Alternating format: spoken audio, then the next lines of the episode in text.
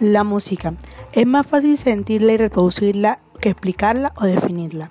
Todos entendemos qué es la música, pero ¿cuántos pueden poner en palabras cuáles son sus características esenciales o aquello que le da sentido? El término música tiene su origen del latín música, que a su vez deriva del término griego music, y hace referencia a la educación del espíritu, la cual era colocada bajo la vocación de las musas de las artes. Puede decirse que la música es el arte que consiste en dotar a los sonidos y los silencios de una cierta organización. El resultado, este orden resulta lógico, coherente, agradable al oído. Ejemplos que incluyen esta palabra. La maestra de música me felicitó por mis avances en la guitarra. Amo escuchar música, no puedo trabajar sin ella. Gasto buena parte de mis ingresos en música, ya sean entradas a conciertos o discos. Existen diversos principios que permiten llevar a cabo esta organización de los sonidos y silencios, la armonía, la melodía y el ritmo. Por citar tres elementos, son cuestiones que deben tenerse en cuenta a la hora de generar música. Lo que hacen un, un músico, ya sea profesional, aficionado, hasta improvisado, es tratar de generar alguna sensación en el oyente. La creación musical estimula la percepción del ser humano y puede entretener a la persona hasta, hasta aportarle algún tipo de información. Cuando un cuerpo vibra se produce un movimiento que modifica la presión y se transmite en el aire, pudiendo ser captado por el oído. Esto es ni más ni menos que un sonido.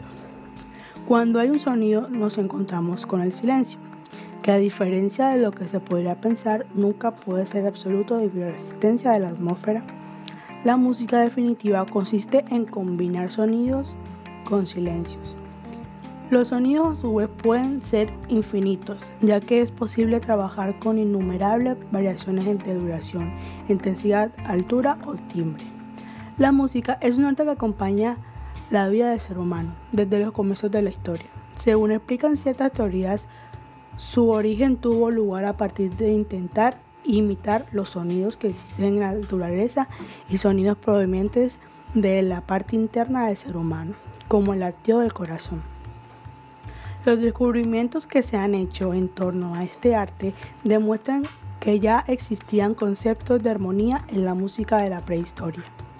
Con el paso del tiempo se desarrollaron ciertas teorías para explicar el sentido de la música.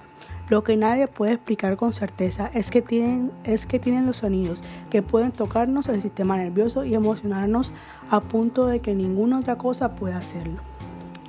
La música tiene por ende mucho misterio y magia y presenta para nosotros un mundo que no somos totalmente capaces de comprender, pero al, pero al que llegamos mucho una y otra vez de forma irrescindible.